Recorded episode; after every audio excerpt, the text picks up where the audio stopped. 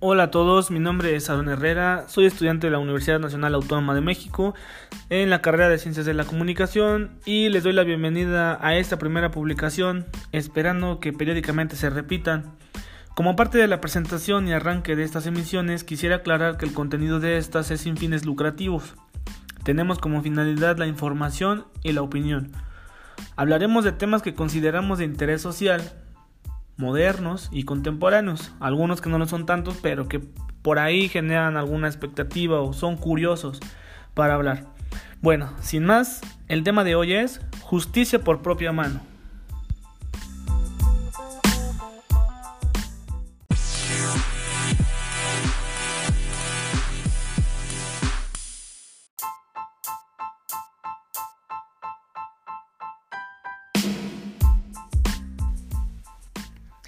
Recientemente en redes sociales se viralizó contenido que habla de este tema en donde las personas que han sufrido algún altercado o han sido víctimas de algún delito deciden tomar la justicia en sus manos, cosa que el artículo 17 de la Constitución mexicana prohíbe ejercer de forma estricta.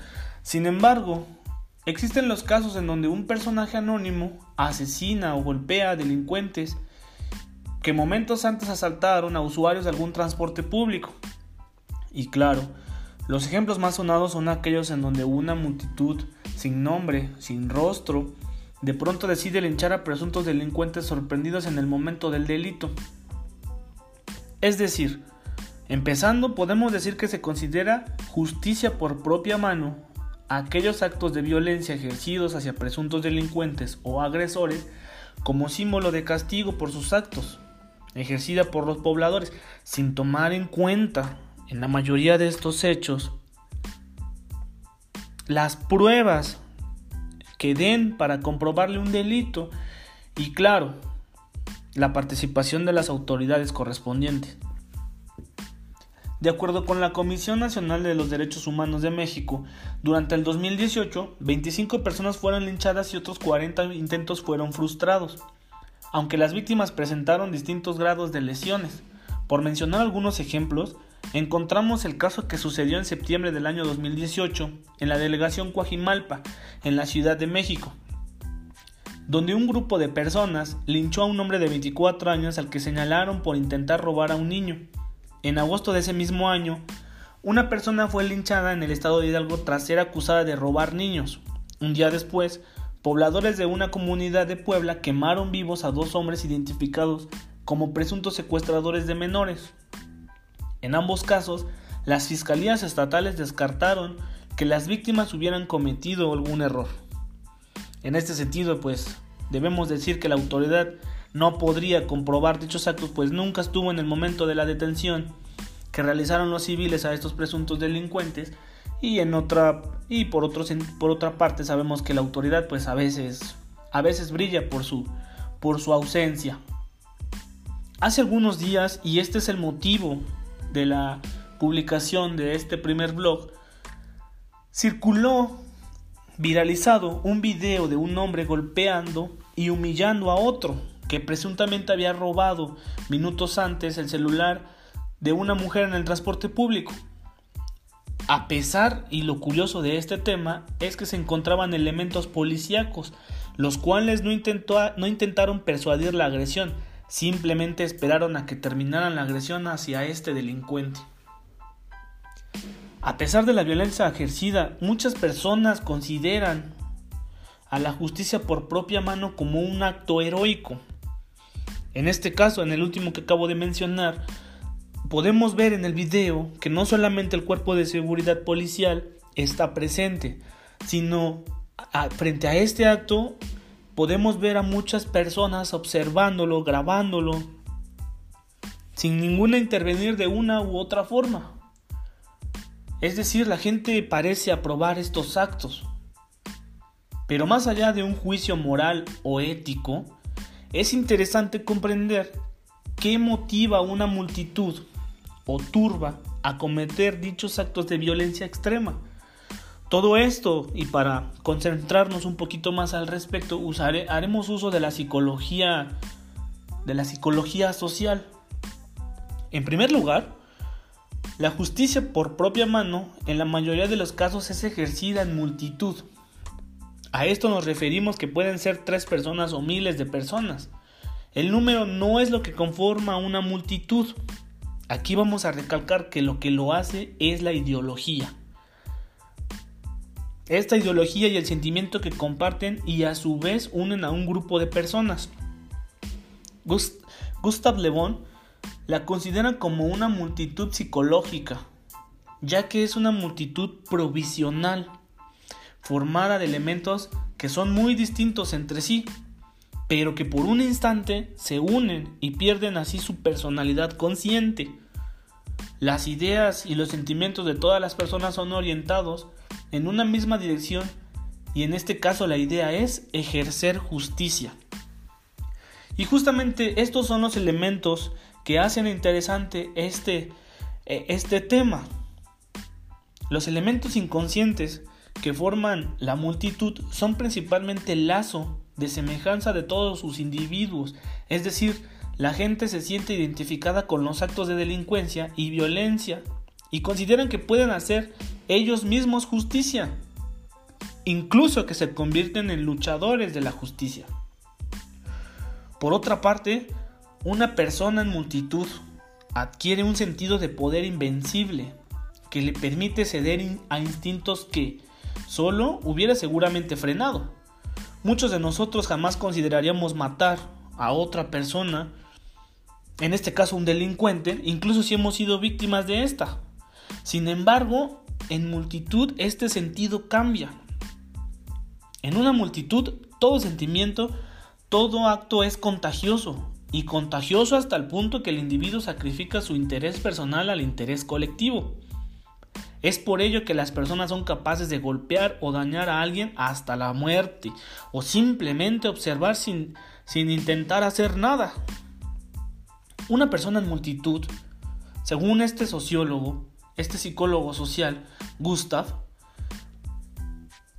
pierde su personalidad consciente y predomina la personalidad inconsciente hay una orientación por vía de la sugestión y contagio de los sentimientos y de las ideas. Es decir, las personas consideran y creen fielmente la idea de que están castigando como se merece a un delincuente y por lo tanto es un acto de justicia.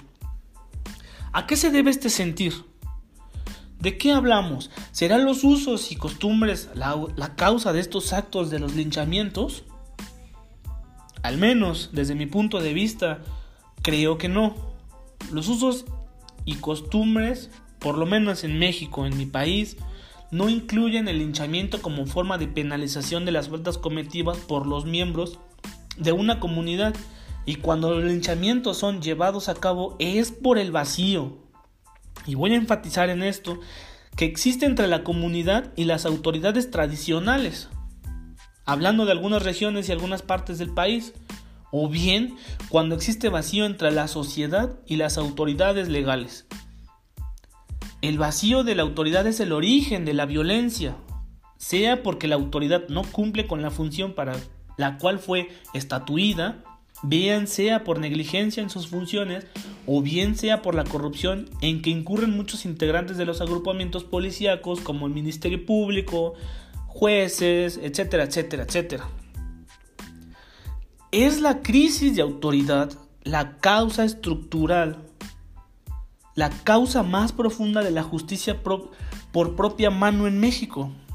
Eso a nosotros nos gustaría recalcarlo y creemos que es importante aclararlo.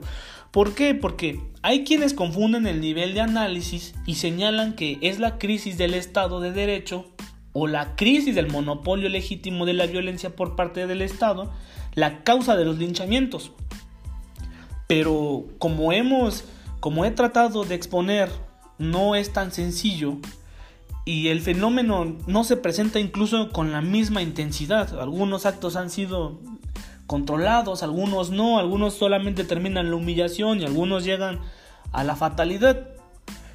Consideramos que la crisis de autoridad y la indignación moral son en el fondo los factores que nos permiten explicar los linchamientos. Cuando los individuos rechazan a la autoridad, y la ira contra los delincuentes y autoridades se tornan en una acción colectiva.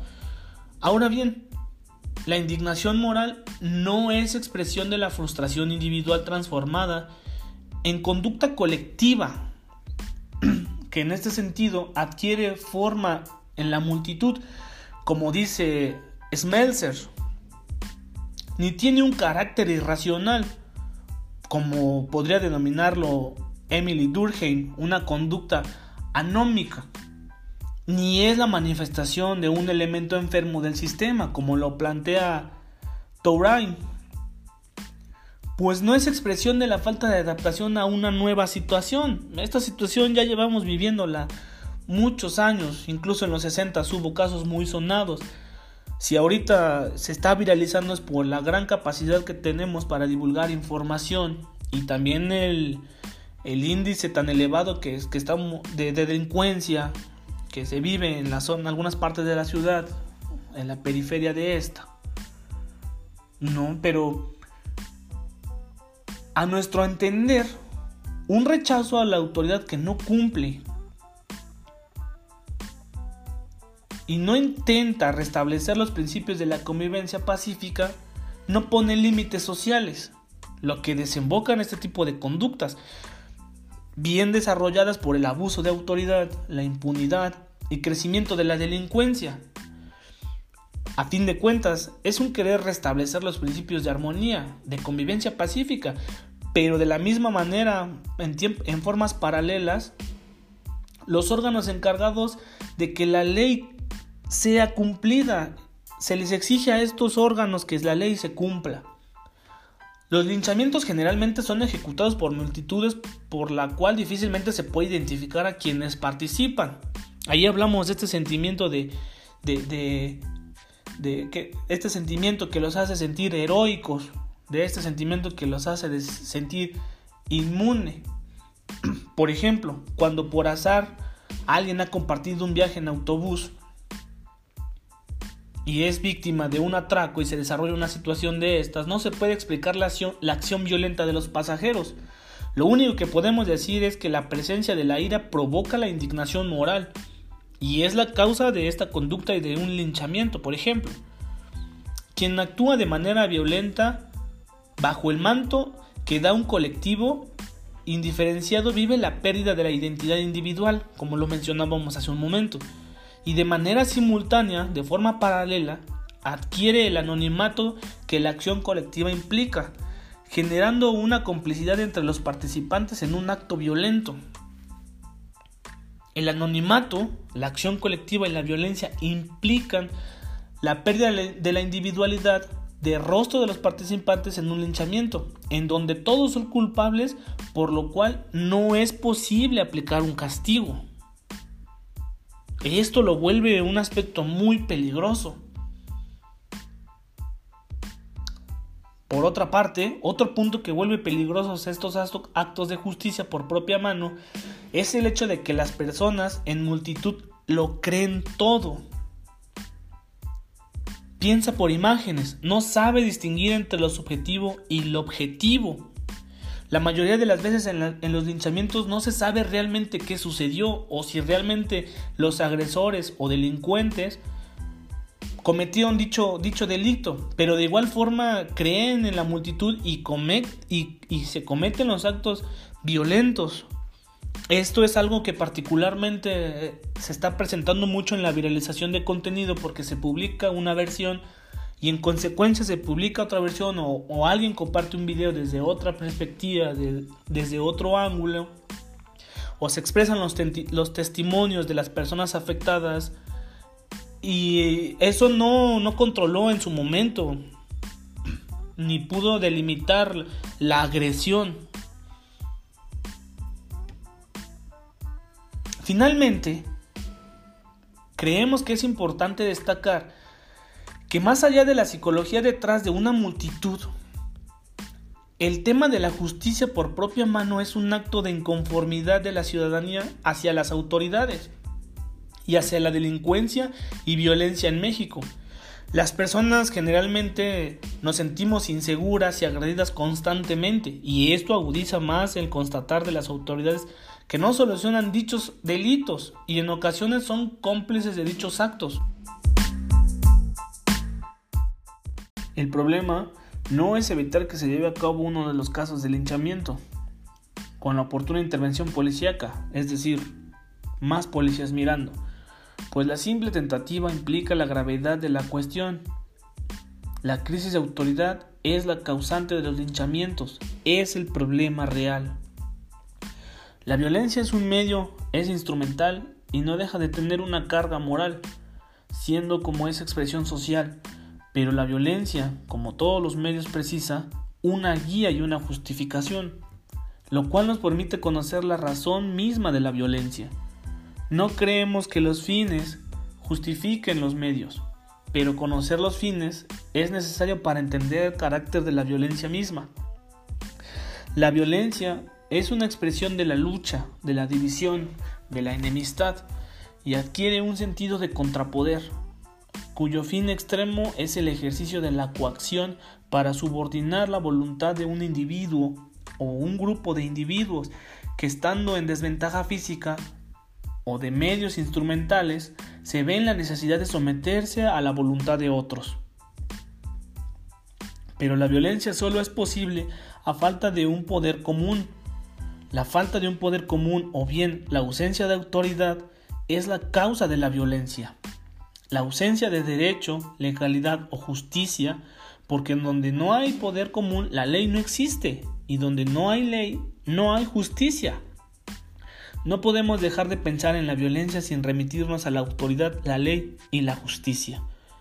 La violencia, siendo instrumental por naturaleza, es racional en la medida en la que resulta eficaz para alcanzar el fin que debe justificarla y sigue siendo racional en cuanto persigue metas a corto plazo, pero es en esencia irracional y casi siempre la encontramos como parte de las pasiones que los hombres expresan en, estallidos propios de la ausencia de autoridad. La violencia puede servir para dramatizar reivindicaciones y llamar la atención pública, para decir aquí estoy, el orden está fallando o bien ya no funciona y los linchamientos son una forma de dramatizar la crisis de autoridad. Pero curiosamente la encontramos como fundamento último del mismo orden. Es así que al hablar de la violencia nos remite al poder y al orden, y según el autor, a que hagamos referencia o de la perspectiva desde donde la miremos, tendremos una interpretación. Es así que la razón es la justificación, el fin, la convivencia pacífica, las metas pueden variar. La vida, la propiedad, la igualdad, la libertad, el orden mismo. Pero la violencia es ante todo ausencia de autoridad legítima, expresión de crisis de autoridad o bien anuncio de nuevas formas de relación social. Debemos ser escuchados para que no nos quede de otra que defendernos por nosotros mismos. Últimamente lo hemos hecho aunque es evidente que esa pelea la vamos perdiendo. Las personas nos hemos llenado de sospechas, se llenan de sospechas y actúan en consecuencia. Al final, no debemos terminar evadiendo la justicia y queriendo la venganza. Y ante esto, la restitución de la autoridad, la recuperación de la credibilidad, la aplicación recta de la justicia, el cumplimiento estricto de la función pública es la vía para evitar que el espíritu de violencia incontrolable siga recorriendo las diferentes fibras de esta sociedad. Bueno, con esto nos despedimos. Esperamos que haya sido de su agrado. Esperamos que sea un tema que ustedes consideran interesante. Y por supuesto esperamos retroalimentación en nuestras redes que las dejaremos, las postearemos en el, en el blog. Sin más, nos despedimos y de nuevo les damos muchas gracias. Y la y los dejamos con Heroes de David Bowie. Hasta pronto.